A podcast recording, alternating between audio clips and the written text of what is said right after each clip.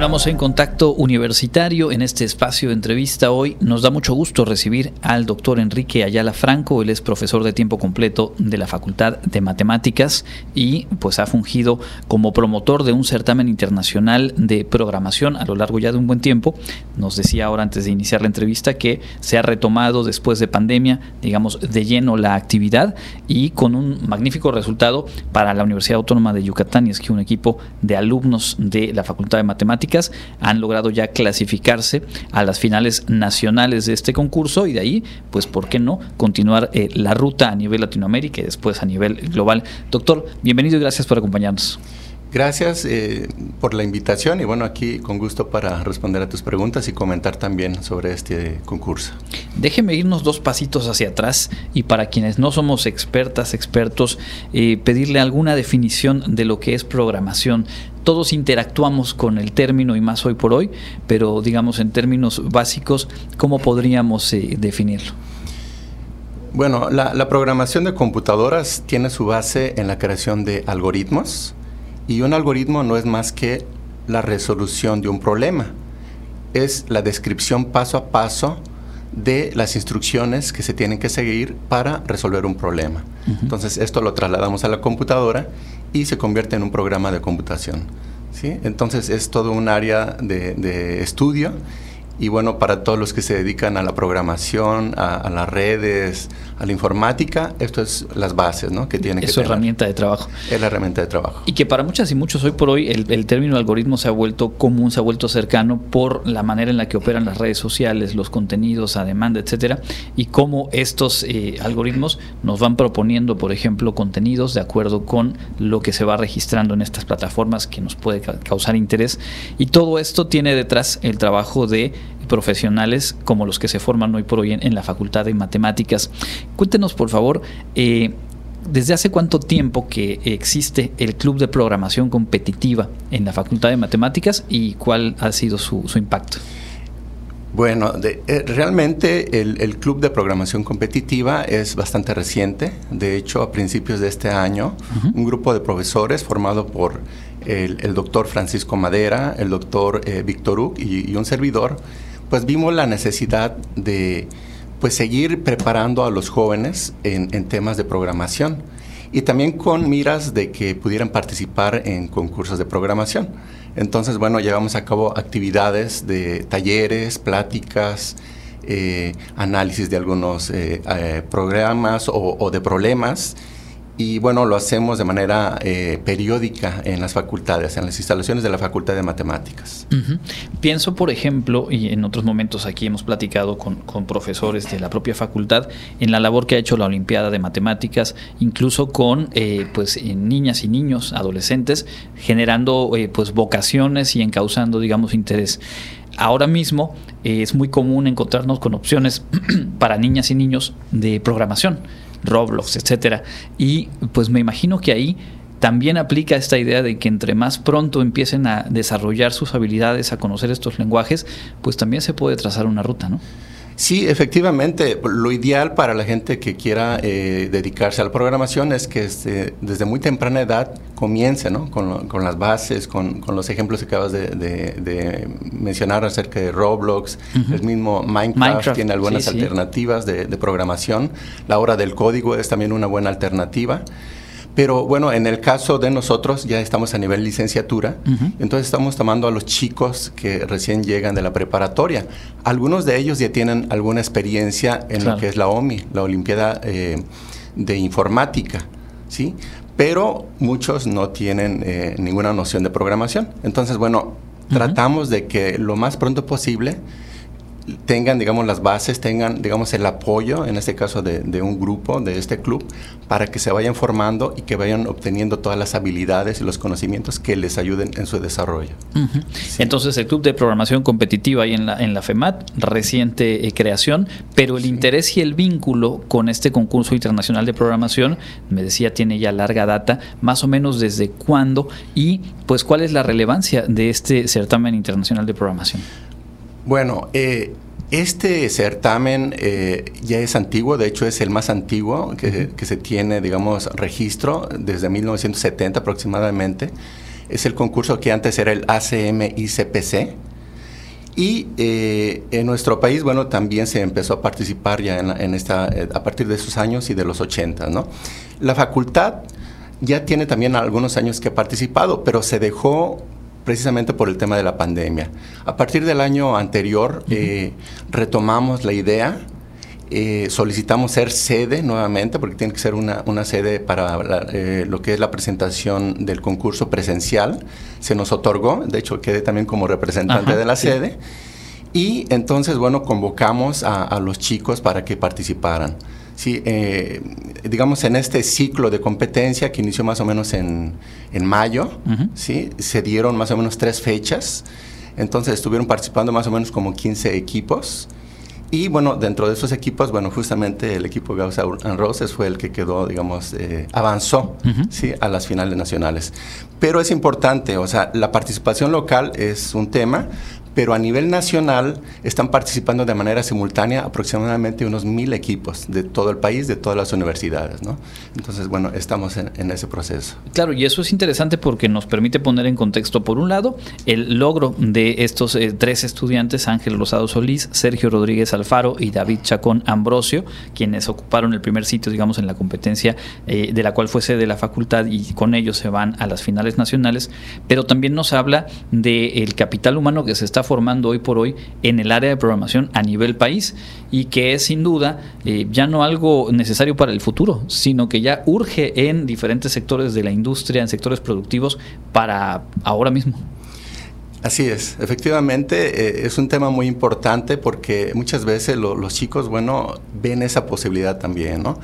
Cuando participan eh, en ese tipo de concursos, hay muchas empresas que están monitoreando, que están cazando talentos, entonces están viendo pues aquellos que destacan o simplemente con la participación y avanzar a estas instancias ya es un logro bastante eh, importante, por lo que generalmente les hacen ofertas de trabajo o, los eh, llaman para alguna participación en, verano, ¿no? Como eh, para poder prepararlos o invitarlos más adelante a trabajar con ellos, ¿no? Y el tema de la programación, pues como decíamos, es fundamental porque la moda ahorita, por ejemplo, son todas estas aplicaciones inteligentes, ¿no? Por ejemplo, el chat GPT, Bardo, entre otras. Las bases del funcionamiento son los algoritmos de inteligencia artificial. Entonces, los chicos que participan y que se preparan bien, que tienen conocimientos profundos de lo que es eh, temas avanzados de, de, algoritmia, son los que van a, poder aportar más en, al momento ¿no? de, de, ser contratados. Claro, sabemos que en cualquiera de las disciplinas eh, cuenta mucho lo que uno obtiene a partir de la currícula, pero también cuenta y a veces cuenta eh, como un plus muy importante este tipo de actividades adicionales, este tipo de certámenes, de, retos, que lo que dejan al final pues es una cantidad de herramientas o de habilidades más desarrolladas cuando uno egresa. Y pues yo recuerdo que aquí, a principio de año, platicando con el director de la Facultad de Matemáticas, hacían también este llamado a decir, ojo, porque toda esta línea, toda esta beta de disciplinas son hoy por hoy eh, pues muy demandadas y más por la etapa de desarrollo en la cual se encuentra el país y nuestra región en concreto. Entiendo que hay casos de empresas que desde aquí tienen centros operativos haciendo obviamente parte del trabajo de programación, etcétera, y que pues son muy buenas opciones laborales como tal.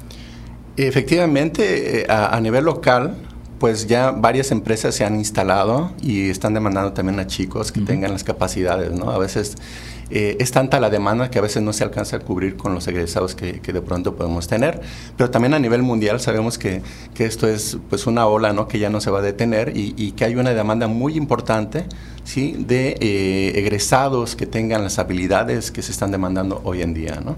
sí, entonces es muy importante también. Este equipo, eh, conformado por Ángel, Sergio y David, se denominó a sí mismo Gauss and Roses y también lo decíamos antes de entrar al aire. Obviamente para los que somos de determinado año hacia atrás, pues nos queda clarísima la referencia a la banda de, rock estadounidense, pero que chicos de eh, el 2023 iniciando su carrera universitaria se hayan fijado en ello también nos habla de un puente generacional que creo que también es, es interesante que nos comente de cómo se da ese vínculo más allá del las asignaturas con el club o con eh, dinámicas como la de este certamen, cuando las los profesores capacitan, acompañan ya un grupo más reducido y con un objetivo concreto. ¿Qué tanto enriquece a los chicos y a ustedes también, obviamente, como profesores? Eh, bueno, en este caso, bueno, los chicos, inclusive, ¿no? El nombre del equipo es Gauss and Roses, tratando de vincular, ¿no? Lo, de esta banda con eh, Gauss, que es conocido, un conocido matemático, ¿sí? Entonces, los conocimientos matemáticos se aplican muchísimo también en el área de la programación competitiva, ¿sí? Eh, adicionalmente, eh, mucho de lo que se desarrolla es el análisis y la resolución de problemas, ¿sí? O sea, la gente que se dedica a esto y a resolver este, ejercicios de programación va creciendo también su capacidad ¿no? de razonamiento. Claro. Adicionalmente a, esto, también tiene muchas capacidades de poder escribir el código, porque se tiene que hacer. Y bueno, otro tipo de habilidades que ya no son técnicas, sino ya son eh, las habilidades famosas eh, suaves, ¿no? Que le llaman la comunicación porque se trabaja en equipo, la colaboración, la misma satisfacción de resolver problemas complejos, la, dedicación, eh, la no frustración, porque de pronto te, te, topas con problemas realmente muy complejos que son tomados en su mayoría de situaciones reales. ¿Sí? Entonces eso también es muy importante. Entonces ya cuando tú puedes resolver ese tipo de problemáticas y vas a, un trabajo, pues realmente es bastante sencillo, entre comillas, ¿no? Porque tienes ya esa experiencia y tienes esa capacidad desarrollada, ¿no? Entonces, pues eso es también muy relevante. Totalmente. Eh, ellos entonces ya están instalados en esta eh, fase nacional o finales nacionales. ¿En qué fecha va a ser? ¿En dónde va a ser? Y digamos, ¿cuál sería el siguiente escalón al que esperamos eh, logren acceder? Sí, eh, la participación eh, va a ser el 20 y 21 de octubre en Guadalajara. La sede pues, va a ser el Instituto Tecnológico de Estudios Superiores de Monterrey. Y bueno, en esta etapa eh, de todo el país van a ir aproximadamente 55 equipos que van a estar compitiendo al menos para ocho lugares que avanzan hacia lo que es la siguiente etapa, le conocen como la final latinoamericana si se logra avanzar y también se tiene una buena participación en esta final, se avanza a una final mundial.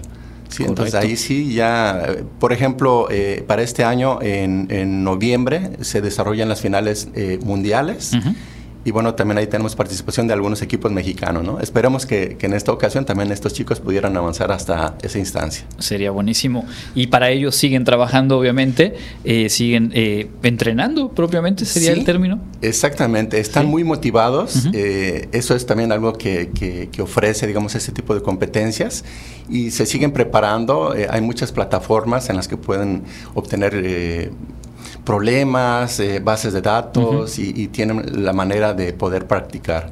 Entonces están echándole muchas ganas, como se dice comúnmente, preparándose para poder hacer un buen papel en esta instancia pues eh, enhorabuena. La verdad es que ya lo que han logrado llegando a la fase nacional es muy relevante, pero pues eso se trata en las competencias, de buscar llegar a lo más alto y para ello se continúan eh, preparando, repito, Ángel Rosado Solís, Sergio Rodríguez Alfaro y David Chacón Ambrosio. Estamos a un mes exactamente entonces de esa competencia en Guadalajara pues el mejor de los éxitos. Sabemos que se están preparando a conciencia. Mm, de verdad que da orgullo saber que hay un semillero eh, que se ha conformado a través del tiempo, que se está impulsando con mayor fuerza ahora en este club de programación competitiva y pues que el capital humano que se está formando en la universidad tenga ese nivel competitivo y tenga la mirada puesta en esas opciones que finalmente dependen de eh, el reto que cada quien se pueda eh, fijar y obviamente del acompañamiento que con profesores como usted pueden tener también para conseguir esas metas. ¿Hay algo más que quisiera agregar, doctor? Más que nada, pues agradecer la oportunidad de, comentar, de compartir, digamos, este logro por parte de estos chicos y pues desde nuestra parte también este, manifestarles, manifestarles que estamos muy orgullosos y que pues los vamos a estar apoyando en todo lo que se requiera. Excelente, pues enhorabuena y pues todo el reconocimiento a estos tres estudiantes, al doctor Enrique Ayala Franco, profesor de tiempo completo de la Facultad de Matemáticas y pues de aquí a un mes les contamos eh, qué resultado se tiene y ojalá tengamos oportunidad a la vuelta de platicar con ellos y ojalá sea justo previendo lo que venga hacia la final latinoamericana. Muchísimas gracias, doctor. Un placer, mucho gusto. Nosotros hacemos una pausa, tenemos más información al volver.